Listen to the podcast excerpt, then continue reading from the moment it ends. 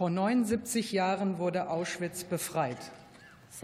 Heute gedenken wir der Opfer des Nationalsozialismus. Today we remember the victims of National Socialism. An jeden einzelnen Menschen, der we remember every single person ausgegrenzt, who was excluded, deprived of their rights, verfolgt, dispossessed, persecuted, gequält humiliated, tortured, and murdered. Sehr geehrter Herr Bundespräsident, sehr Federal President, Mrs. Büdenbender, Federal Chancellor, des Bundesrates, President of the Bundesrat, Frau Vizepräsidentin des Vice President of the Federal Constitutional Court, Excellencies, Kollegen, colleagues, distinguished guests. Wir erinnern an alle sehr unterschiedlichen Menschen, We remember all the diverse spectrum of people who fell victim.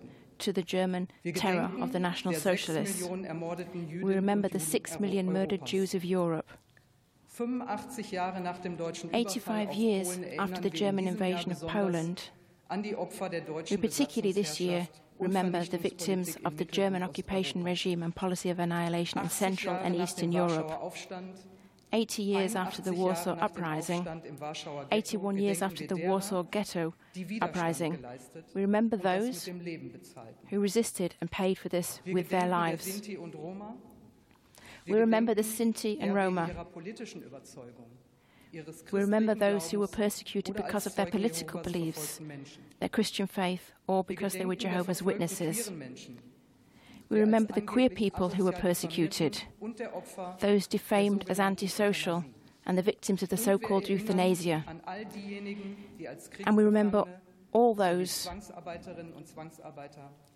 who were exploited and deprived of their rights as prisoners of war or forced laborers.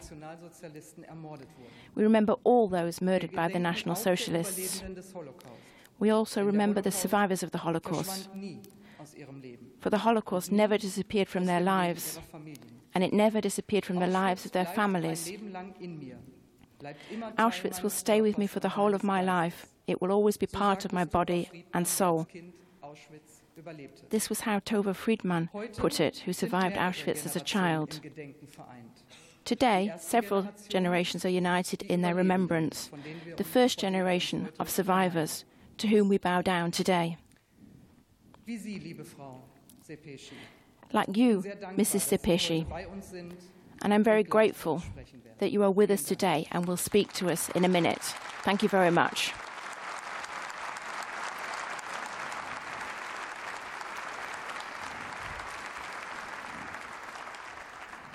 Ich darf heute auch weitere Überlebende begrüßen. I'm also pleased to welcome further survivors today. A very warm welcome to all of you, particularly Mrs. Friedländer and Mrs. Knobloch. Lieber Herr Reif,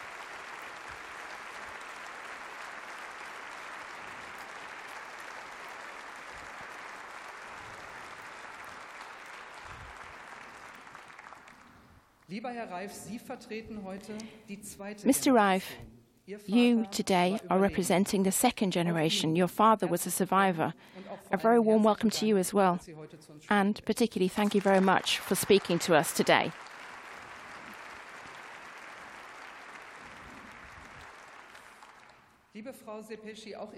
Mrs. Enkel und Szepesi, Urenkel sind gekommen. your children, grandchildren, and great grandchildren are also here today. Many of them are involved in working to keep remembrance alive. And I would like to say a very warm welcome to you as well.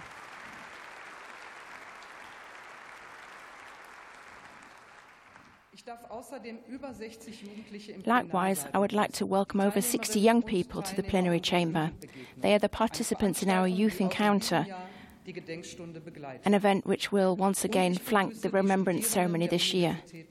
And I would like to welcome the students from the University of the Arts in Berlin. Today, we are hearing them play music from artists who were persecuted or murdered by the National Socialists.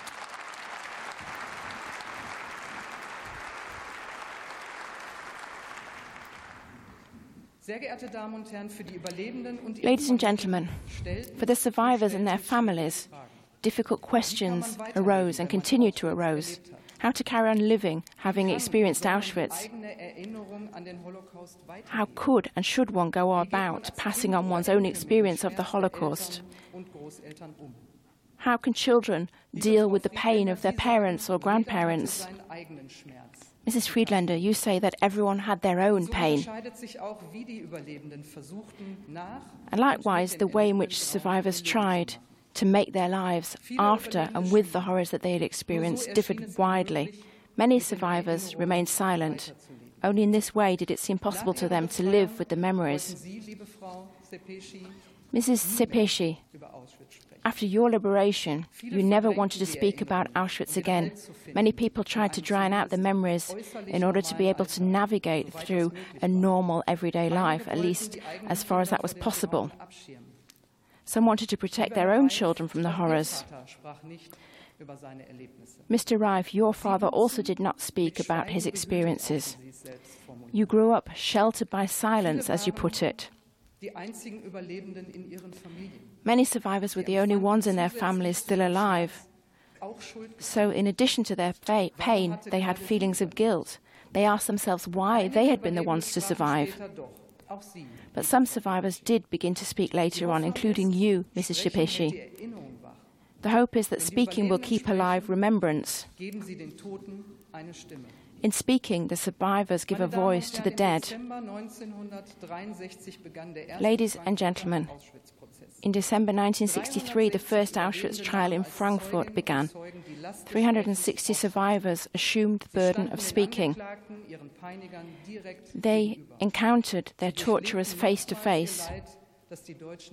They relived the pain inflicted on them by the Germans once again in order for the truth about the German crimes to become public knowledge, in order to ensure that at least some of the perpetrators would be held accountable. And Hans Hofmeyer, as a judge at the trial, trial said, in Auschwitz, a hell began that is impossible for a normal brain to conceive and for which there are no words which could describe it. In the courtroom, the survivors could be sure that they would be listened to. Yet in our society, that was not necessarily the case. And Mrs. Shapeshi, you also say that for a long time nobody wanted to hear your story. I feel great shame that for a long time nobody wanted to hear the survivors when they spoke of their suffering and of the German crimes.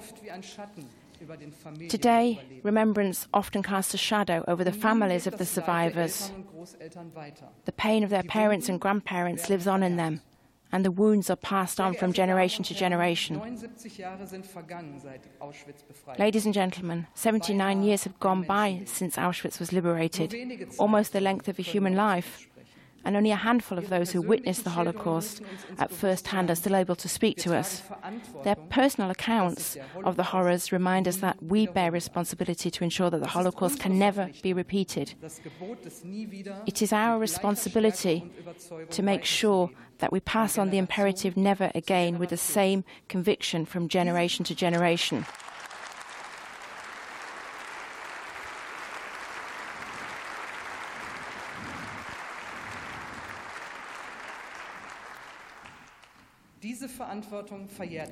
This responsibility does not expire over time.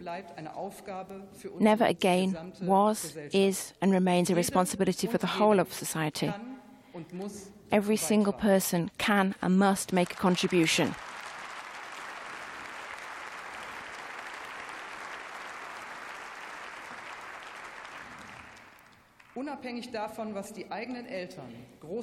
Regardless of what their own parents, grandparents, or great grandparents did or suffered or where they come from. Ladies and gentlemen, I often ask myself how can we actually translate into reality this responsibility to ensure that never again these things happen? I believe that we must continually negotiate on this and find agreement. Germans killed six million Jews. For many years, we hoped that later generations, armed with this knowledge, would be immune against anti Semitism. Yet recent days have unfortunately made clear that this is not the case. Hatred of Jews is not a problem of the past. Anti Semitism is a problem of the present. And this has been shown in a horrific fashion, particularly since the 7th of October, since the inhumane attack on Israel by Hamas. In the kibbutz Kfar Aza, I saw the destruction and the traces of Hamas terror. Ambassador Prosor, you may rest assured of the solidarity of this House.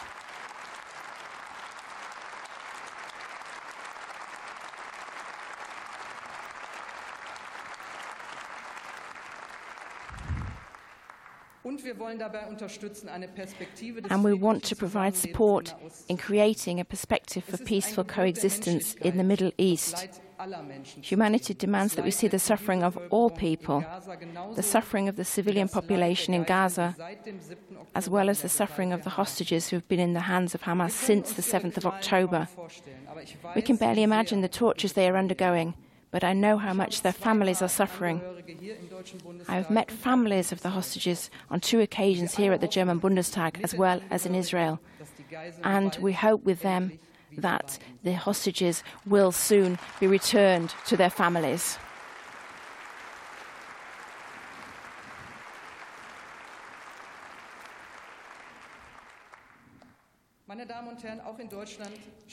Ladies and gentlemen, in Germany too, violence against Jews is on the rise. I'm extremely concerned when Jewish students say that they have not been into university since the 7th of October because they fear being the target of, of hostility there, or when Jews avoid giving their addresses because they fear being threatened at home. And many no longer speak Hebrew on the streets for fear of attracting attention. Since the 7th of October, over 2,000 anti Semitic crimes have been committed. That makes almost one crime an hour. This outbreak of anti Semitism is a disgrace for our country.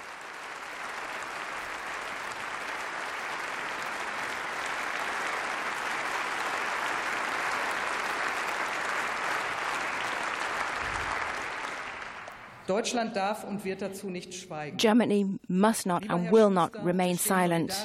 Mr. Schuster, we stand in solidarity with the Jews and we raise our voices against any form of hatred of Jews.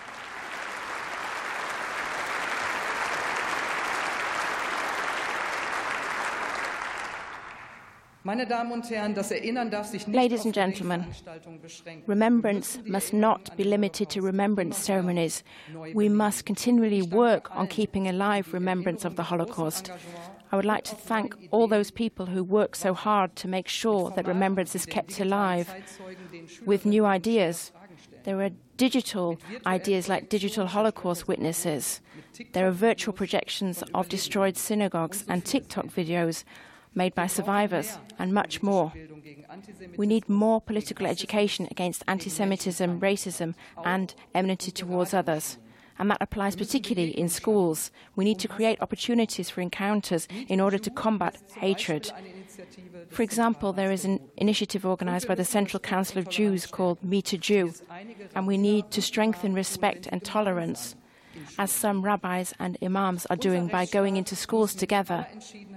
Our state, as a state governed by the rule of law, must take determined action against anti Semitism and all those who want to destroy our democracy. This must go without saying. When exclusion and hatred spread in our country, then our democracy is suffocated. Mrs. Szepesi, when you speak to young people, you often say to them that when they experience injustice, they should not remain silent but take a stance against it.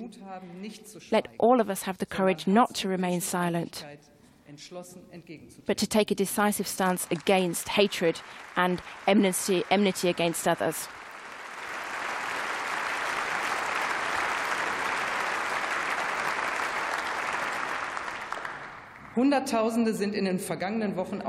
Over the last few weeks, hundreds of thousands of people across Germany have gone out onto the streets.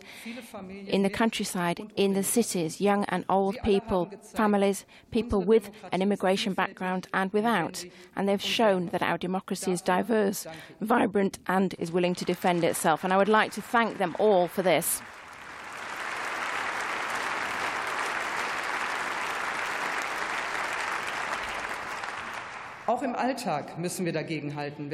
And in our everyday lives too, we must take a stance when we hear anti Semitic or racist slogans on the underground, amongst colleagues, at schools. Every single one of us can show that we are a society that respects every single human, irrespective of religion, background, or appearance.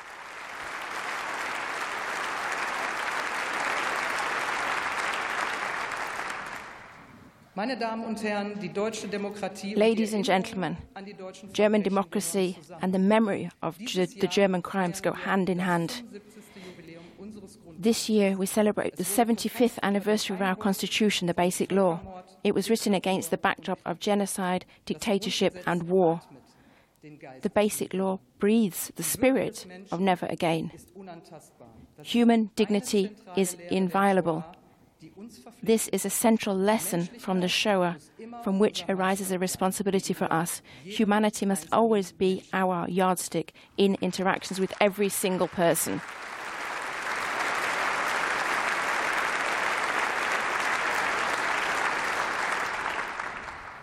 Liebe Frau Szepesi, ich danke Ihnen sehr. Dear Mrs. Szepesi, I would like to thank you very much for speaking to us now and thank you for coming. Thank you.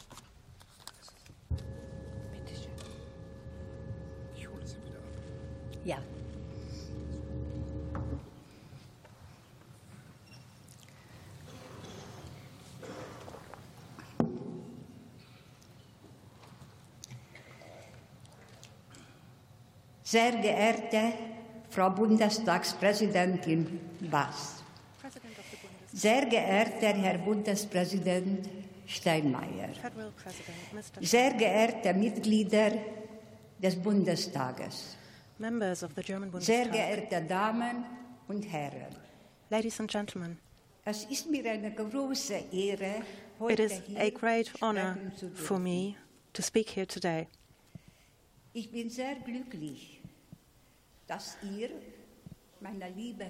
I am very pleased Enkel und Urenkel to see my dear daughters, grandchildren, and great so viel Kraft grandchildren here today. You give so much strength and love to me. You are here because 79 years ago, 27. Januar on January 27, 1945, Armee als Zwölfjährige in Auschwitz-Birkenau I was liberated from Auschwitz Birkenau by the Red Army. Back then, I was 12 years old.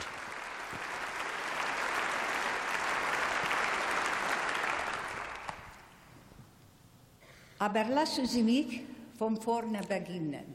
But let me start at the beginning. Name ist Eva Szepesi. My name is Eva bin ich am Szepesi. 29. September I was born as Diamant Eva on September 29, 1932, in a suburb of Budapest. hatte eine glückliche Kindheit.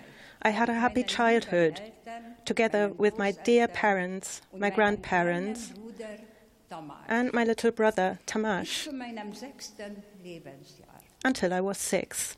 Dann traten auch in Ungarn Then, in 1938, the Nazi racial laws came into effect in Hungary too, and with them gegen die Juden came the discrimination against Jews on an everyday basis. musste meine geliebten Haustiere I had to give away my beloved pets weil ich Jüdin bin. just because I am a Jew. Durfte nicht mehr ins Schwimmbad. I was no longer allowed to go to the swimming pool just because I am a Jew. Die Ausgrenzung in meiner Schule. I was discriminated against at school, also by my best friends, weil ich Jüdin bin. just because I am a Jew. Vor unserem Haus stand eine schöne In front of our house, there was a beautiful old water pump, oft mit meinen Freunden. and I would play there with my friends. Tages, ich war damals acht One day, I was eight years old. ging ich fröhlich durch I walked happily through our garden gate. I was surprised to see that two of my friends held a piece of raw, bloody meat under the water. Suddenly, one of them turned round and saw me. What are you staring at, you Jewish pig? He shouted at me. I looked at him in surprise. Then one of my best friends shouted, Yes, look at it. Look at this piece of bloody meat. Your father's blood will soon be shed just like that. My father, who was walking towards me, saw the tears in my eyes. He gave me a tight hug. I know your best friends. That hurts. Someone has incited them to turn against us. It's not their fault. In 1942, my father had to join the labor service in Hungary, Munkashul Galat. He didn't get a uniform, just a yellow armband to mark him as a Jew. He had to endure torture and maltreatment while he had to perform this labor service. I never saw him again. On March 19, 1944, the Germans occupied Hungary. I could feel that my mother and my aunt, Piri, were very worried. My aunt had been living with us since the beginning of 1943 after escaping from Slovakia. My grandparents and other family members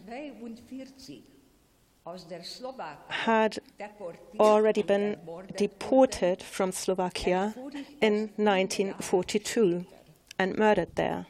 But only many years later did I learn this. From April 5th, we had to wear the yellow star. One day, my mother explained to me that my Aunt Piri and I were to secretly cross the border into Slovakia. I was to pretend that I was deaf and dumb.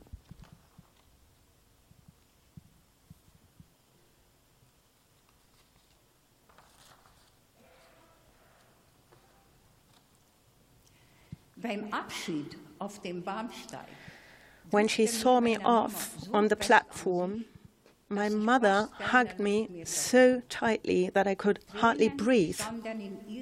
There were tears in her eyes. I didn't understand why she was so sad. I was convinced that she would soon follow us. I gave my little brother Tamash a brief hug before boarding the train. Back then, I didn't know that this was the last time I would see them. After our perilous escape across the border, my aunt left me too, after having handed over me to two strangers. In the end, I stayed with two older sisters. Every day I waited for a sign from my mother. In vain. I felt relatively safe until one night when I suddenly woke up to loud knocking on the door.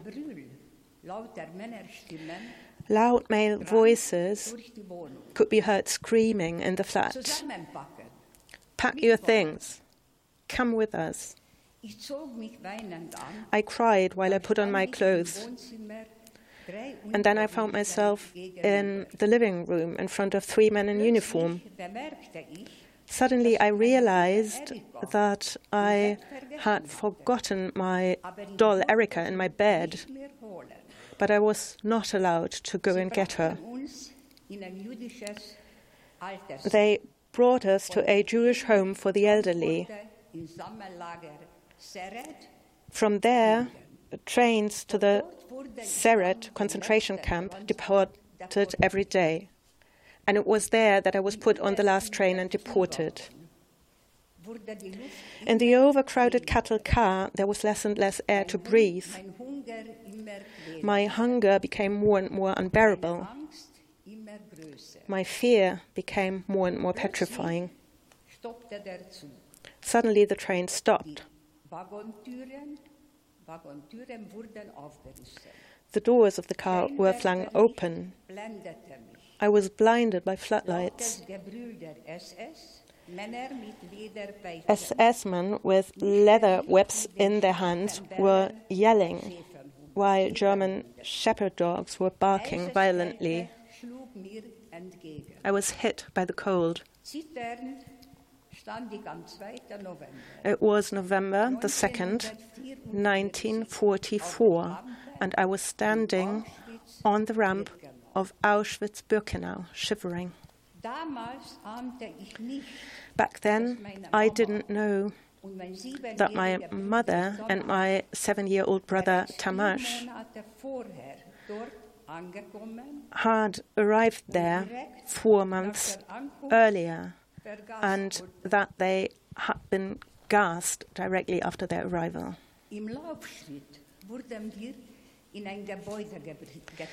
We were herded into a building where we had to strip naked. I was wearing the blue cardigan that my mother had knitted for me, and I couldn't bring it over me to take it off. Undress. So I took off the cardigan, neatly folded it, and put it next to me on the floor. The female guard marched towards me and kicked my cardigan away. I tried to hold back the tears. Then a woman with scissors in her hand approached me. Without hesitation, she cut off my beloved braids and threw them onto a big pile of hair. Then I had the rest of my head shaved. I stared at my braids in dismay. It felt as if there was nothing left to protect me. The next morning, we were registered. Early in the morning, we were herded out of the barracks and into the snow. I was in utter distress. Suddenly, a female guard appeared right next to me. She resolutely whispered into my ear, You are 16, and don't you try to pretend you are younger. But I was only 12. Was I supposed to lie? I was pushed forward and then found myself in front of one of the tables. Your name? Eva Diamant, I whispered. How old are you? I answered hesitatingly, 16. Then I got a number tattooed into my left forearm. From that moment, I was just number A 26,877. We had to endure hour long roll calls in the icy snow with frost bitten fingers and toes, and on top of it, the maltreatment. I became weaker and weaker. I lay on the bunk. One day, I heard how the Germans herded all the prisoners together outside, line up, forward. I remained lying down. I didn't have the strength to respond. Suddenly, all was quiet in the barrack. Next to me lay some other women, motionless. They were dead. I don't know for how long I was lying there, but at some point, my lips, that were burning with fever, felt the touch of a hand feeding me with snow. When I could slowly see clearly again, I saw a Russian soldier bending over me, smiling. The compassion in his eyes did me good. It was January 27th, 1945, and I was alive.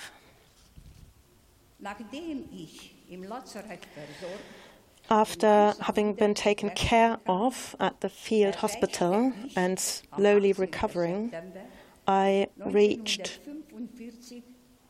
Budapest on September 18th, 1945, in the hope to see my family again. My uncle found me on one of the lists of camp survivors and came to pick me up. He saw that my eyes were searching for my mother, and he said to me,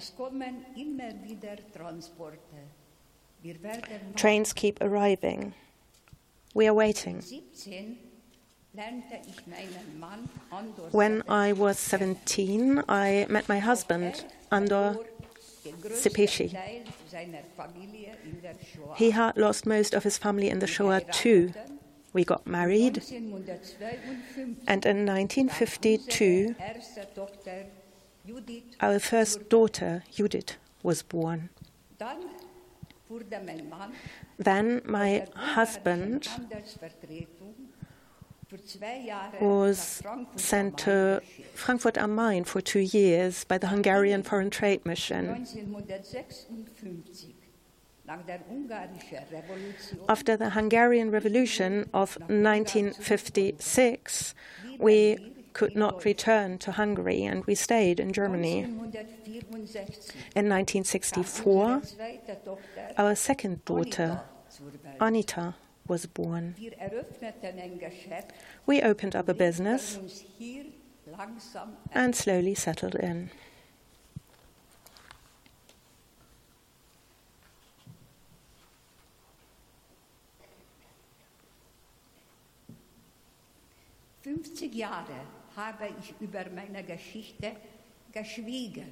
I have remained silent about my story for 50 years. Then I started slowly writing it down.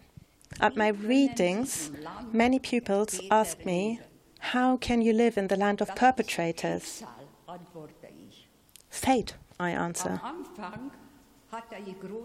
At the beginning, I was very afraid to be here. But I cannot feel hate. I received too much love as a child.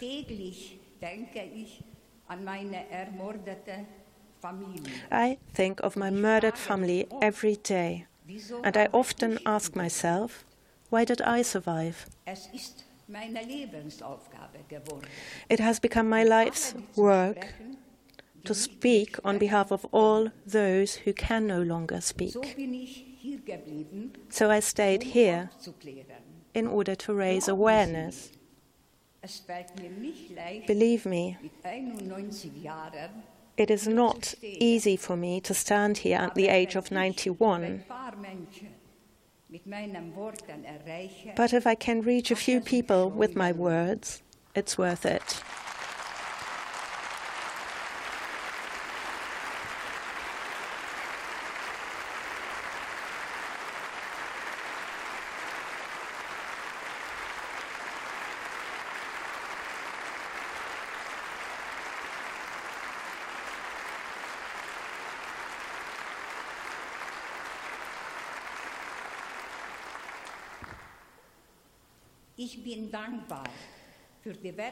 I am grateful for the precious work done by many Jewish organizations, like the Claims Conference,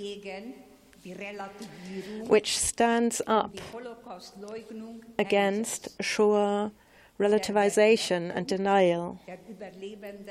I'm also grateful for the meeting point for Shoah survivors, a safe space provided by the Central Welfare Board of Jews in Germany.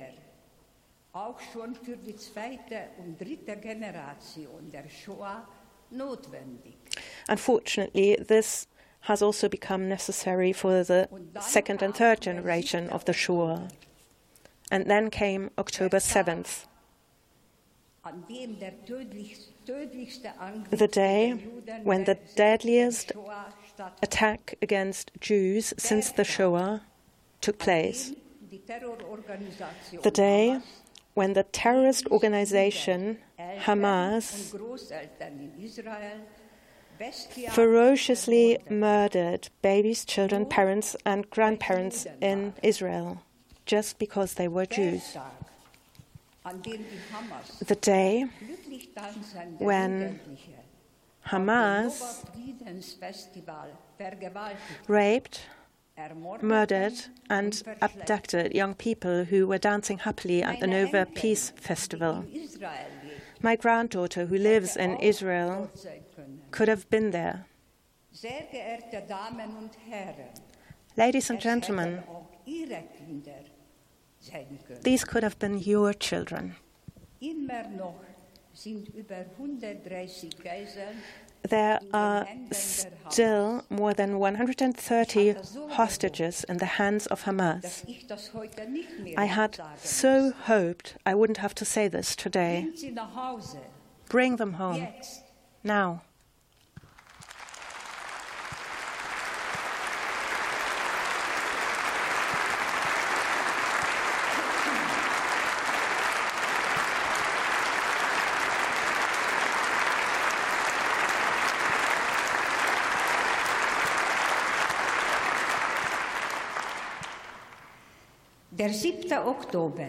October 7th, the day that has changed everything for us Jews. My everyday life here in Germany has been shaped by heightened security measures since then, by an increase in anti Semitic incidents, by anxiety, by conservations that start with yes, but, or by the resounding silence in German society.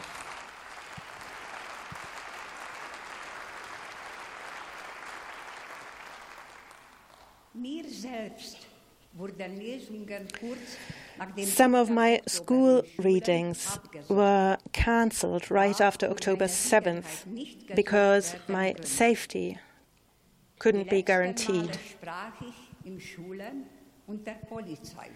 At my last school readings, I had police protection. I know that I have passed on the trauma of the Shoah to my children, grandchildren, and great grandchildren. But the fact that they have to fear for their lives now too fills me with pain. The Shoah did not begin with Auschwitz. It began with words. It began with the silence in society and people turning a blind eye.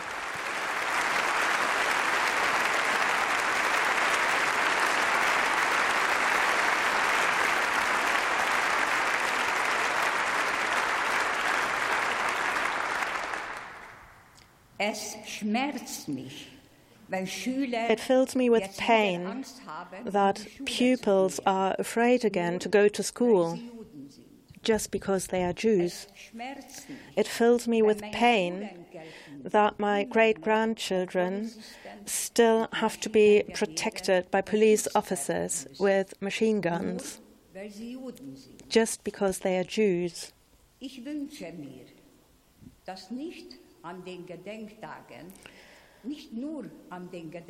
I wish that we do not only remember the dead Jews at commemorative events, but that we also remember the living in our everyday lives.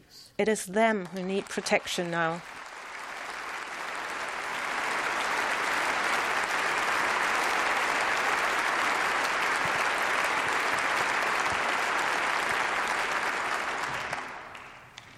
Es, es erschreckt mich,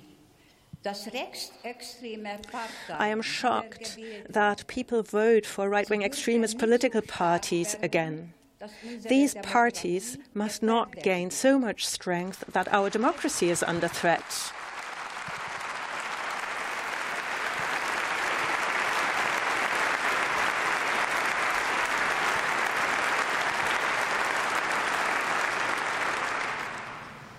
Wir sind kurz davor.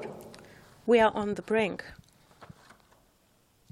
Ich wünsche mir, dass die Gesellschaft I wish that people don't remain silent when they hear anti Semitic remarks at the table next to them. If we are silent, we are complicit.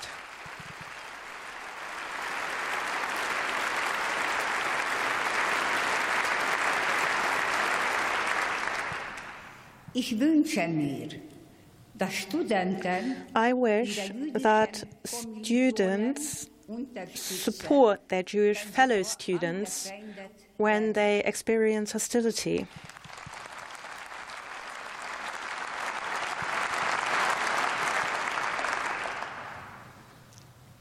Ich bin dankbar I am grateful that our government, right after October 7th, showed solidarity with Israel and the Jewish communities in Germany.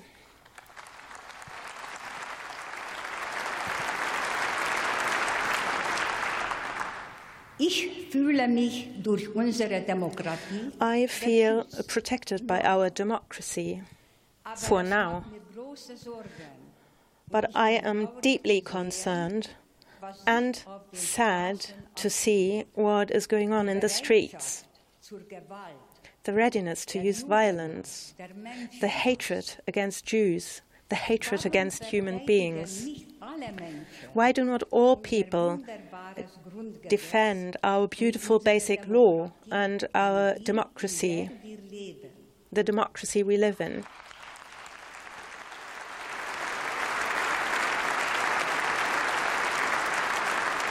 großartig, dass so viele Menschen It is wonderful that so many people have taken to the streets over the last weeks.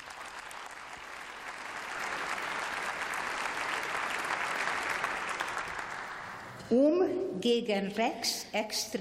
in order to protest against right wing extremists. However, I wish that these protesters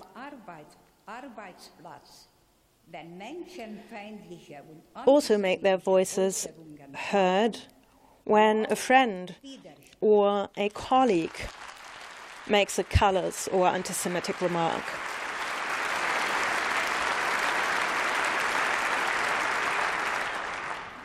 Ich bin sehr dankbar. I am very grateful that I know many people who take a stand against anti Semitism and for mutual respect.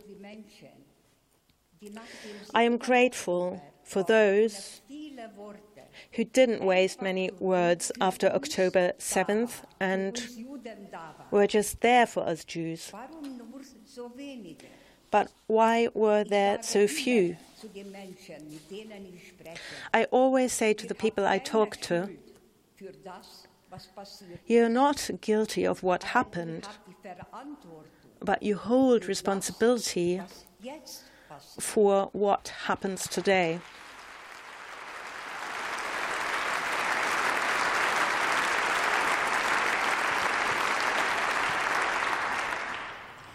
Ich wünsche mir mehr Menschlichkeit. I would like to see more compassion, more empathy, And I wish all of us that we can live without fear and in security and peace.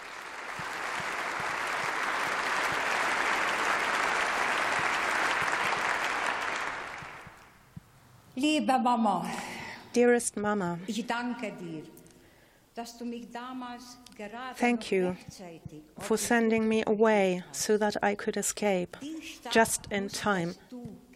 How strong must you have been to let me, your 11 year old daughter, leave into the unknown during these horrific times in the hope that I'd survive.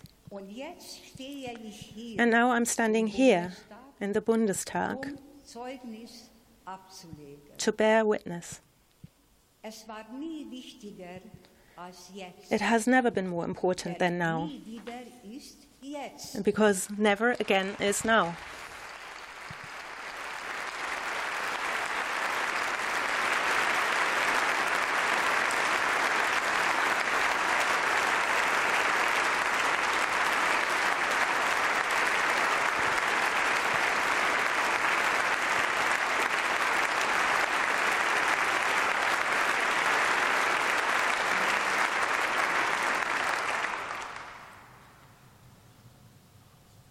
Ich danke Ihnen allen für Ihre Aufmerksamkeit. Thank you for your attention.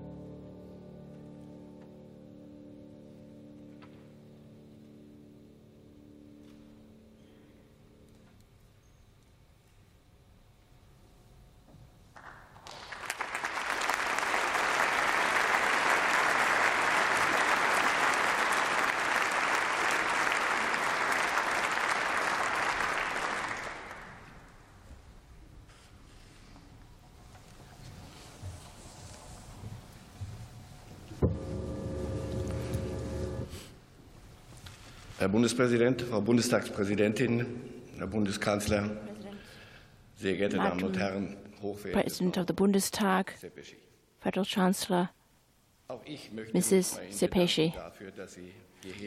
I too would like to thank you for coming here and for having spoken to us, not to call for atonement or indeed revenge, but to remember and to warn. In this way, you are showing a huge heart towards this new Germany and giving this new Germany a second chance, a chance to do it differently, to do it better, to do it properly. And this Germany, the Germans in this new Germany, cannot thank you enough for having done this.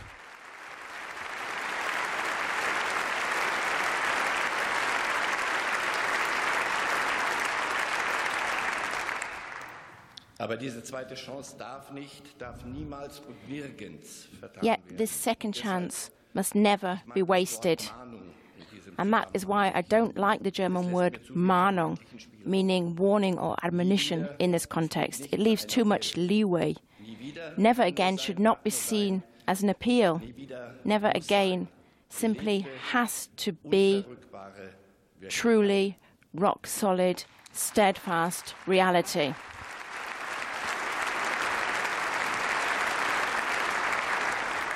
Some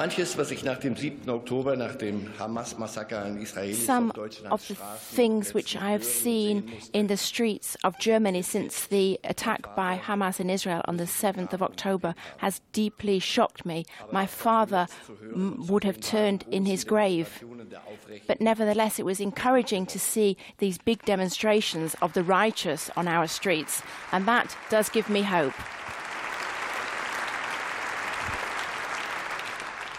Sie, Frau Szepesi, sprechen und mögen Sie das You, noch lange Mrs. tun. Szepesi, speak, and I hope that you continue to do so for a long time. My father remains silent, and I cannot speak on his behalf today, but I would like to speak about him. And I would like to take this opportunity to say thank you to him for remaining silent for the rest of his life, because I failed to do that whilst he was alive. 70er Jahre in Polen, wo wir lebten, wieder antisemitische When, in the early 1950s in Poland, where we lived, anti Semitic sentiments appeared to be on the rise again, my parents, particularly my father, decided that once is enough. He had survived the Holocaust, but most of his family members did not survive. So we made a brief detour to Israel, but we were not successful there. And then we moved to Germany, to the land of the perpetrators, the land of the perpetrators. Freunde waren Verwandte, die But here we had friends, we had family members who could help us. Here we found a roof over our heads. My father found work, allowing him to provide for the family. Bot ihm jetzt This new, different Germany now gave him a second chance of a decent, dignified life. Meine Schwester und ich And here, my sisters and I grew up. and we had a happy and carefree childhood and youth in a loving family. And it was happy and carefree, weiß ich heute, weil mein Vater not least, and this is something I realize today because my father remained silent. He did not speak a single word about all that he experienced, all that he had survived. und ich fragte, He did not speak, and I did not ask. weil es seine I would like to claim that that was because it was his decision, and I respected this decision. Maybe that was one reason. aber vor allem war es meine Angst. Yet, above all, it was about fear fear of hearing the unspeakable, comprehending the incomprehensible, and having to bear the unbearable. Horrific images starken Vater angetan of what they had done to my big, strong father. hat. war doch eindeutig genug. The truth was self evident. I had no grandparents, and I knew why. ein Onkel, eine Tante, eine I had one uncle, one aunt, and one cousin. Those were all that were left. The others had all been murdered. ein Schweigegelöbnis seiner Years after my father's death, it seemed that the oath of silence entered into by his wife, our mother, had expired. I wanted to know, and she was now free to speak. Father was a loving and good grandfather. At least once a week, I used to visit with my young son, and those were wonderful times. Yet every now and again, my father fell into a brief depression, and he didn't react at all for a few minutes. Seines kleinen Enkels unangemessen. I thought this was inappropriate in view of the fact that his young grandson was visiting, and I was about to reproach him for it. fuhr meine Mutter dazwischen, But my mother intervened. machte so eine she made a gesture with her hand and said, You have no idea. Fortunately, I reacted to this attempt to deflect my anger and held my tongue, because although I didn't know, I evidently suspected that there was something too great, too terrible. Mother told me that the group of Jews my father was fleeing with had a small boy with them, about as old as his grandson was. They left him behind with Polish peasants in order to have any chance at all, and after liberation they wanted to collect him. We're sorry. The Germans came and we had to throw him off the cliff. And mother said that, you know, sometimes when you came to visit us with your son, he had this boy in his mind's eye. Ought I to have asked him? Should I have asked him? Would it have been better, easier for him and for me? I don't know. But one thing I do know is that I am the very last person who has any right at all to judge. And that applies all the more respectively. I had been far too happy as a child and young man to accept the warm and cozy mantle of his silence. I had made myself comfortable with the worries and problems of a youngster in the post war economic miracle period. It was about my marks in Latin, the shape and colour of my first car, my football career. It was all about the here and now and about a rosy future. I think it was only about 50 years later that I truly began to accept the past in the conversations with my mother. Although I don't know whether you could really say conversation, I wanted to get some information for, from her for a book, but in the end, we ended up talking to each other for three days. She talked and I listened. We laughed a lot and cried even more. And in the end, she confirmed what my father had wanted and what he had achieved. He was determined to make sure that his children were not haunted by the terrible shadows which had hung over and destroyed his youth. He was absolutely determined that we would not see every postman, every baker, every tram driver, every teacher as a possible murderer of our grandparents. He was determined that we would have a sheltered, untroubled, and unburdened childhood.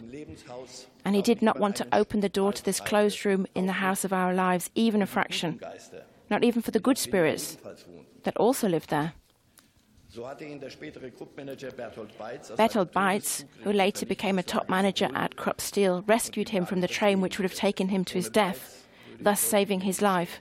Without Beitz, I would not be here today. And a few years ago, a man approached me here in Berlin on the street and asked me whether I had a few minutes to talk to him. He said he wanted to tell me something about my father. During his escape through the woods, my father had carried him, a four year old, on, his on his shoulders, thus saving his life. I know all of this today. And there is something else that I understood finally, much too late. And that is what is important. I don't remember what the occasion was or when it was, but suddenly I realized that my father had spoken and had passed something on to me which was important to him. It was what he had salvaged, what he had concluded from the inhumanity of the enforcers and murderers, from the exceptional humanity of the courageous Berthold Beitz, from what he had done himself with that small boy, who had appealed to his own humanity. He managed to distill all of that into one short sentence. And I remember every day how often he spoke this sentence to me. It was his gift, sometimes as an admonition, a warning, a piece of advice, sometimes as a rebuke. It was just three words in the warm Yiddish that I miss so much. Sei a Mensch. Be a Mensch.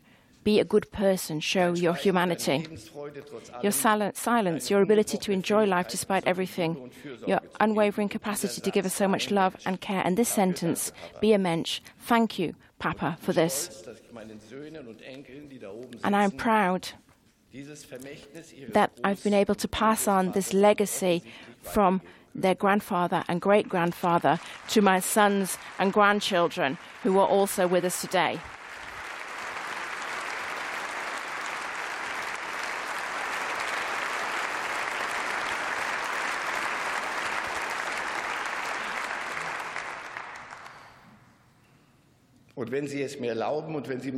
And if I may, I would like to take this occasion, on this very special occasion, and in this house, the highest parliament in our land, I would like to leave this small and yet wonderful sentence, the legacy from my father, Leon Reif. I would like to leave this sentence with you today. Be a mensch. Be a mensch.